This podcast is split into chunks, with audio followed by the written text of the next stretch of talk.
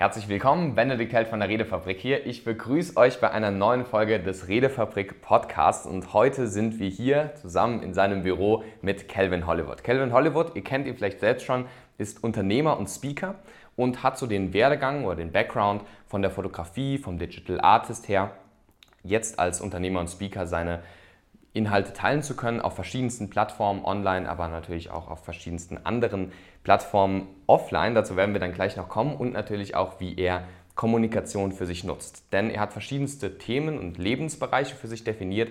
Die Familie, auch der Beruf, die Leidenschaft für ihn und führt da auch ein Team mit über zehn Leuten, mit zehn Leuten. Und da sitzen wir jetzt auch gerade hier in diesen Teamräumlichkeiten. Und zwar er ist Manama, ich ja auch fast, also komme auch aus der Region. Und wir kamen tatsächlich in Kontakt, indem er mir unter mein 200.000 Abonnenten-Special, früher auch schon mal kurz, aber jetzt vor allem durch das 200.000 Abonnenten-Special geschrieben hat, ja, wäre mega gerne dabei, aber kann leider nicht kommen. Tatsächlich ist das Abonnententreffen erst morgen, wir nehmen es schon ein bisschen früher auf und haben dann gesagt, ja, dann treffen wir uns doch einfach mal, wenn wir sowieso hier so in der Reichweite sind. Haben gerade ein, ein Interview für seinen Podcast aufgenommen, werde ich euch natürlich auch noch verlinken. Und jetzt dürfen wir hier eins hier für meinen Podcast aufnehmen, was mich sehr freut und deswegen herzlich willkommen hier beim Redefabrik Podcast Kelvin.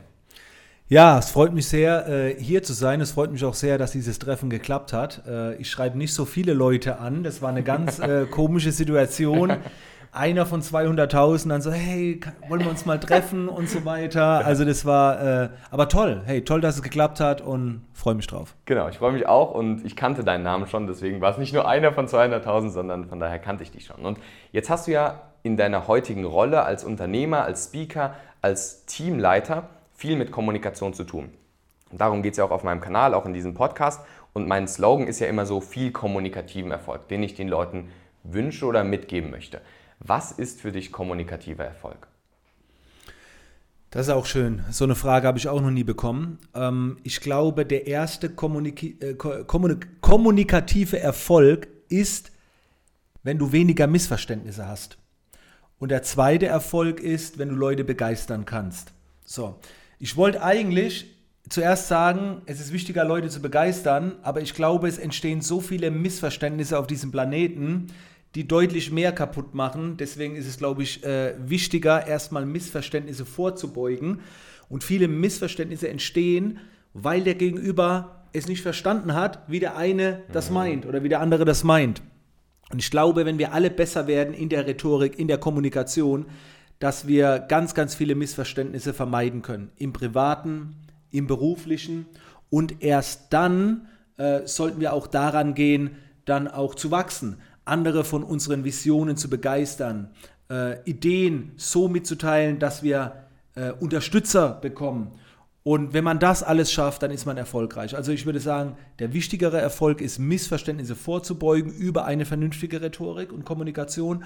Und der zweite Erfolg wäre dann, andere Menschen zu begeistern, um dann zu wachsen, gerne auch wirtschaftlich. Okay, richtig cool und auch für euch nochmal wichtig zum nochmal zu differenzieren, diese Missverständnisse und die Begeisterung, weil viele Leute denken wahrscheinlich bei Rhetorik nur an, wie kann ich auf der großen Bühne Leute mhm. zum Applaudieren bekommen, aber tatsächlich geht es ja auch erstmal darum, auch im ganz kleinen Bereich vielleicht, in der Familie, im Team, mit Mitarbeitern oder Angestellten oder vielleicht auch dem Chef, je nachdem, in welcher Rolle man ist, einfach Missverständnisse vorzubeugen oder im Nachhinein so zu klären. Welche Rolle spielt für dich Kommunikation, wenn du in so verschiedenen Lebensbereichen bist?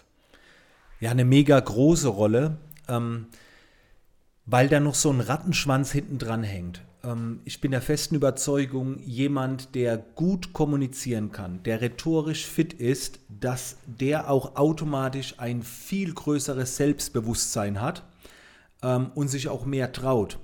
Warum? Wenn er gut argumentieren kann, wenn er rhetorisch fit ist, wird er eben viele Befürworter bekommen. Er wird nicht zu viel Gegenwind bekommen, weil er verstanden wird. Und diese Befürwortung sorgt dafür, dass man wächst. Dadurch geht ja auch ein Erfolg mit. Ne? Und, und das ist unheimlich wichtig. Das heißt, wenn du lernst, gut zu reden, gut zu kommunizieren, glaube ich, wird sich dein Wohlbefinden, dein eigenes Wohlbefinden ähm, verbessern und es werden sich im Leben mehr Türen für dich öffnen. Also ich, ich weiß das, weil ich eben früher nicht gut war. Mhm. Und ich lege heute noch sehr viel Wert auf vernünftige Kommunikation. Und man darf das Thema Rhetorik und Kommunikation nicht runterbrechen, eben nur auf der Bühne stehen oder perfektes Hochdeutsch reden. ja, ja. Ich könnte jetzt auch mal versuchen, wieso, wenn ich Hochdeutsch rede, das hört sich an wie ein Radiomoderator. Herzlich willkommen, mein Name ist Calvin Hollywood. Aber das ist, das muss nicht gute Rhetorik sein. Mm, ja. Für mich bedeutet gute Rhetorik ähm, verstanden werden und diese Rolle bringt noch so viel hinten dran mit. Mm. Und das ist so einfach ein gutes Fundament, dass du dich mit Menschen unterhalten kannst. Mm. Richtig coole Punkte. Gerade einmal als ganz wichtiger, grundlegender Punkt, man kann sprechen lernen. Das ist wirklich was, wo du sagst, wenn man das lernt, dann öffnen sich viele Türen, was ja heißt, dass man es lernen kann. Auf jeden Fall. Würdest du es unterstreichen so? Ja, es ist schade, dass nicht mehr Wert in der Schule darauf ge äh, mhm. gelegt wird. Ich meine, wir halten mal hier und da Vorträge, ja. aber wenn man jetzt mal deinen Kanal anschaut, diese Inhalte finden ja in der Schule kaum Verwendung. Mhm. Ne? Also das sollte ja viel mehr adaptiert werden. Hätte man mir früher in der Schule gesagt, Kelvin, du stehst irgendwann mal vor ein paar tausend Leuten in Las Vegas, sogar in Englisch Vorträge halten, dann hätte ich zu diesem Zeitpunkt 100% bestätigen können, das wird niemals eintreffen, weil ich gar nicht der Typ dafür bin. Und heute noch höre ich ganz oft, ich bin nicht der Typ, der reden kann. Das kannst du lernen. Wo ist das Problem? Ich habe jetzt, wie gesagt, zehn Leute in meinem Team und die wenigsten, die zu mir kommen, sind Redner. Ja? Aber wer zu mir kommt, muss, muss reden lernen, weil ich immer sage, wir sammeln Erfahrungen und es ist unsere Pflicht, diese Erfahrung weiterzugeben. Und wir haben die Verantwortung, die so weiterzugeben, dass sie den anderen auch erreicht. Mhm. Und jeder lernt hier reden. Also auch vernünftige Kommunikation, hochwertige Kommunikation, das geht. Also ich kann das bestätigen, dass es funktioniert, weil ich bin ja heute Speaker, ich verdiene ja damit mein Geld, mitreden. Wer hätte das früher gedacht? Das, das war un unvorstellbar, ja, ja. war das. Echt eine inspirierende Geschichte. Und Jetzt sagst du, es war ein Weg. Du warst nicht schon immer der Speaker oder der Speaker-Typ und kriegst es manchmal heute auch immer noch so, oder sag ich mal, lernst es, das mit deinem Selbstbild immer noch stärker zu verknüpfen und bist heute ein international gebuchter, anerkannter Speaker, der in Deutsch, aber auch in Englisch, du hast gerade von Las Vegas erzählt, Vorträge hältst. Wie würdest du deinen Weg zum Speaker beschreiben? Nicht nur die Verbesserung der Kommunikation, sondern das wirklich so als Teil oder als Großteil seines eigenen Berufes anzusehen. Ja, mein Weg äh, hat eigentlich schon beim Militär begonnen. Da wurde ich mehr oder weniger dazu gezwungen. Das heißt, äh, ich habe mich verpflichtet bei der Bundeswehr und ich durfte heimatnah bleiben, wenn ich Ausbilder werde, weil dieser Posten wurde gesucht. Mhm. Also musste ich anfangen, in der Grundausbildung auszubilden. Zuerst zwölf Leute, später einen ganzen Zug von 50 Leuten, eine ganze Kompanie. Und eines Tages kam dann mein Ausbilder und meinte, ja, den Vortrag am Freitag, den halten Sie. Dann habe ich gefragt, für wie viele Leute ist das denn? Ja, für einen Zug. So, dann sage ich, ja, aber ich noch, habe noch gar nicht den Dienstgrad. Interessiert keine Sau, Vortrag wird gehalten. Und dann musste ich zum ersten Mal vor 50 Menschen einen Vortrag halten. Und das ist ein Vortrag. Mhm. Das ist kein Workshop, wo hin und mhm. her geht. Bei 50 Leuten ist es ein Vortrag. Und das war sozusagen mein erstes Speaking. Ich habe es dann gemacht, weil ich musste. Also es gab keinen Plan B. Mhm. Ich musste es lernen und ich war damals bei null. Ich war bei minus 10. Ja. Und es ging. Mhm. Es war nicht gut, aber es ging. Das war zum ersten Mal, wo ich gemerkt habe, hoppla, es geht. Also manchmal habe ich das Gefühl, um herauszufinden, ob du dafür geeignet bist, musst du es erst tun. Du kannst es von außen nicht mhm. beurteilen. Ja. Und freiwillig machen wir es nicht. Aber wenn wir vielleicht mal einen Arschtritt bekommen oder uns committen für irgendwas mhm. Und dann auf einmal habe ich gemerkt, oh, es ist ja gar nicht so schlimm. Es ist ja wie beim Zahnarzt. Gehst du erstmal hin, merkst du, so schlimm war es ja gar ja, nicht so. Aber davor denkst du, es wäre schlimm. Das war die erste Station. Und dann habe ich natürlich, und das ist auch ganz wichtig auf dem Weg zum Speaker, du brauchst die Ausbildung dafür. Mhm. Damit meine ich keine klassische Ausbildung. Mhm. Es gibt da draußen Menschen, die teilen das alles. Aber du musst dir einfach Grundprinzipien von Methodik, Didaktik, das muss man sich einfach aneignen. Und mit jedem Wissensbaustein, der dazukommt, mit jedem Erhöhen der Fachkompetenz, wird es dann auch einfacher. Mhm. Und die dritte Station ist, du brauchst Training. Und ich habe dann einfach angefangen, indem ich mal hier für kleine Stammtische in der Region, Fotostammtische, mhm. kleine Vorträge gehalten habe. Dann wurden es immer mehr. Und ich habe mich regelmäßig ähm, in einen Bereich begeben, der sehr unbequem war. Ich habe mir dann irgendwann vorgenommen, ich werde bei Gedankentanken referieren. Und ich kann mich noch erinnern, drei Minuten bevor ich bei Gedankentang auf der Bühne stand, stand ich kurz vorm Herzinfarkt. Ja, Mhm. also es war, Ja. es war unangenehm. Es, war, es war unerträglich, aber man braucht diese Übung. Man muss ständig seine eigenen gewohnten Grenzen verlassen und sich auch freiwillig melden, obwohl man es eigentlich nicht will, Mhm. aber da reingehen. Übung. Und ich, ich habe den Vortrag Gedankentang, der geht 18 Minuten, da habe ich elf Stunden geübt. Kein Scheiß. Ja. Elf Stunden lang Ja. geübt. Das finde ich ein, oder viele wichtige Aspekte. Sowohl dieses Wachsen durch Verlassen der Komfortzone, dadurch, dass man unangenehme Dinge macht, dass man sich zu Dingen vielleicht zwingt oder committet, sodass man einfach in ein, um jetzt mal in der Kriegssprache zu bleiben, in ein Feld reingeht, wo es, du alle Brücken abgebrochen hast, wo du einfach überleben musst, um quasi irgendwie rauszukommen. Und das finde ich einen ganz wichtigen Punkt, gerade heute vielleicht, wo viele auch bequem sind und sich da nicht so sehr pushen. Also sehr motivierend. Jetzt sagst du auch, der Punkt beim Militär. Würdest du sagen, dass du da schon in gewisser Weise vielleicht vor dem Zug oder so, dadurch schon erste Anhaltspunkte des Speakings, aber auch der Führungskompetenz bekommen hast, die du jetzt heute nutzen kannst oder wo du zurückblicken kannst? Auf jeden Fall. Und ich muss auch ganz ehrlich sagen, das Militär, ähm, man denkt ja immer an, an Schießen und so weiter, aber da steckt ganz viel hinten dran. Ähm, das hat mir so viele Türen geöffnet und es ist schade, dass viele Menschen da draußen nicht die Möglichkeit haben, an dieses Wissen ranzukommen. Und ich meine jetzt eben nicht das Militärische, sondern äh, gerade auch Planung, Organisation, Führung von Menschen. Und gerade beim Militär ist Kommunikation wichtiger. Es ist so wichtig, ich habe es noch nie im Leben woanders wichtiger gesehen. Denn wenn du beim Militär, wenn es da ein Missverständnis gibt, wahrscheinlich auch wie bei, wie der, bei der Polizei oder Feuerwehr, dann, dann sind Menschenleben gefährdet. Und äh, man könnte jetzt jeden in meinem Team fragen, wie wir bei uns hier im Unternehmen kommunizieren. Das ist kurz, knapp, verständlich, auf den Punkt gebracht. Da ist keine Möglichkeit für Missverständnisse. Und das gehört mit dazu. Klar, bei militärisch, beim, beim Militär ist sehr militärisch, das liegt auch nicht jedem. Aber da kann man sich ganz, ganz, ganz viel entnehmen. Weil nochmal, es muss klappen. Da darf es keine Missverständnisse geben, weil einer sagt, ach, ich habe gedacht, das habe ich jetzt völlig falsch verstanden. Das gibt's nichts. Du, du lässt ja auch immer wieder bestätigen, indem der andere auch mal etwas wiederholt. Auch das ist ein Coaching-Mittel, was man immer wieder machen kann. Absolut. Ähm, also das sind wiederkehrende Elemente und das hat mir einiges gebracht, ja. Richtig cool. Also sowohl von der persönlichen als auch von der kommunikativen Ebene. Und was ich da auch nochmal sehr wichtig fand, ist eine Realisation für viele Leute, die vielleicht jetzt meinen Kanal schauen, die sich mit dem Themengebiet beschäftigen und für dich auch schon im Militär, was für eine Bedeutung Kommunikation an sich schon hat. Dass natürlich du schießen können musst, ein XY ausführen können musst, aber dass allein dieser psychologische Hintergrund, die Kommunikation, diese Ebene so wichtig ist. Und da hast du sicher dann damals schon viel gelernt. Und jetzt sagst du, du hast elf Stunden lang für deinen Gedankentanken-Vortrag geprobt. Und das finde ich, da freue ich mich sehr als Kommunikationstrainer, sowas zu hören, weil ich weiß, oder weil es zeigt, wie viel Bedeutung du auch in solche Dinge, in solche Reden und auch die Perfektion und Schleifen von Reden reingibst. Vielleicht da nochmal einen Punkt zu.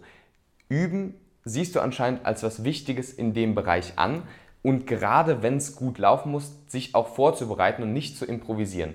Da kannst du vielleicht noch mal ein bisschen den Leuten was mitgeben. Ja, ich muss ganz ehrlich äh, dazu sagen, genau das, was ich geübt habe, ist natürlich nicht alles eingetroffen. Ne? Es gab äh, Situationen zwischendrin, da hat jemand im Publikum gen- genießt, ich sage Gesundheit aus Gag oder ich reagiere auf eine Situation. Da kommt schon viel Improvisation dazu, aber um Gottes Willen, da würde ich mich nie drauf verlassen. Also mich graut's jedes Mal, wenn ich einen Speaker sehe, der vorne sagt, ich bin jemand, der bereitet nichts vor, ich mache das eher Freestyle auf einer Bühne. Das ist, man hat auch eine gewisse Verantwortung. Ich meine, es kann gut gehen, wenn du irgendwie Gary Vaynerchuk bist, okay, dann mach das. Aber davon würde ich definitiv absehen. Also ich trainiere da sehr viel, damit eben nichts schief geht. Ich trainiere sogar Blackouts. Ich trainiere sogar, wenn der, das Beamerbild oder äh, meine Stimme versagt oder was auch immer.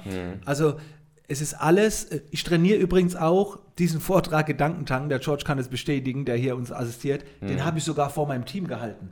Das heißt, da gehen wir in den Seminarraum und da sitzt eine Person und für die halte ich den Vortrag Ja, fünfmal, ja, ja. um mir Feedback geben zu lassen. Wo muss noch eine Pause rein? Wo kommt etwas nicht so an, wie ich es gedacht habe? Weil das weiß ich ja erst hinterher. Und dann kommen so Dinge wie, ich glaube, das hat man jetzt nicht verstanden. Oder da könnte man meinen, du hast das gemeint. Und dann sagt, nee, das habe ich doch so gar nicht gemeint. Dann brauche ich ein anderes Beispiel.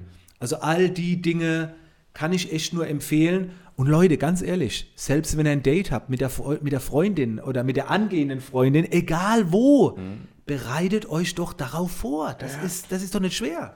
Also mega, mega cool. Und das ist auch so eine Philosophie, die man meines Erachtens, gerade wenn man die Verantwortung hat, an den Tag legen sollte, wo du gesagt hast, alles üben und auch die Herausforderungen üben. Und wenn es mal schief gehen soll, das auch mit einplanen. Was ich genial fand, dass man, also dass wir jetzt bei dir als großen Speaker auch den, äh, den Einblick bekommen haben, dass du auch vor einer Person sowas hältst oder vor drei, vier Personen. Und das ist was, wo ich sage, das kann jeder da, da draußen machen. Jeder, der in der Schule ist, der ähm, auf dem Arbeitsplatz ist, der in der Uni ist, wo auch immer, der kann vor einem Freund, vor irgendeinem Elternteil, irgendeinem Bekannten, das mal üben, sodass er auch eine Außenperspektive bekommt. Also richtig, richtig cool. Jetzt sagst du, du hast es sehr oft geübt und auch diese verschiedensten Situationen geübt. Und sagst, dass man es lernen kann, zum Speaker zu werden. Was würdest du so sagen, was kann man denn da lernen? Was mhm. sind die Werkzeuge, die du für dich nutzt, um einen guten Vortrag zu machen?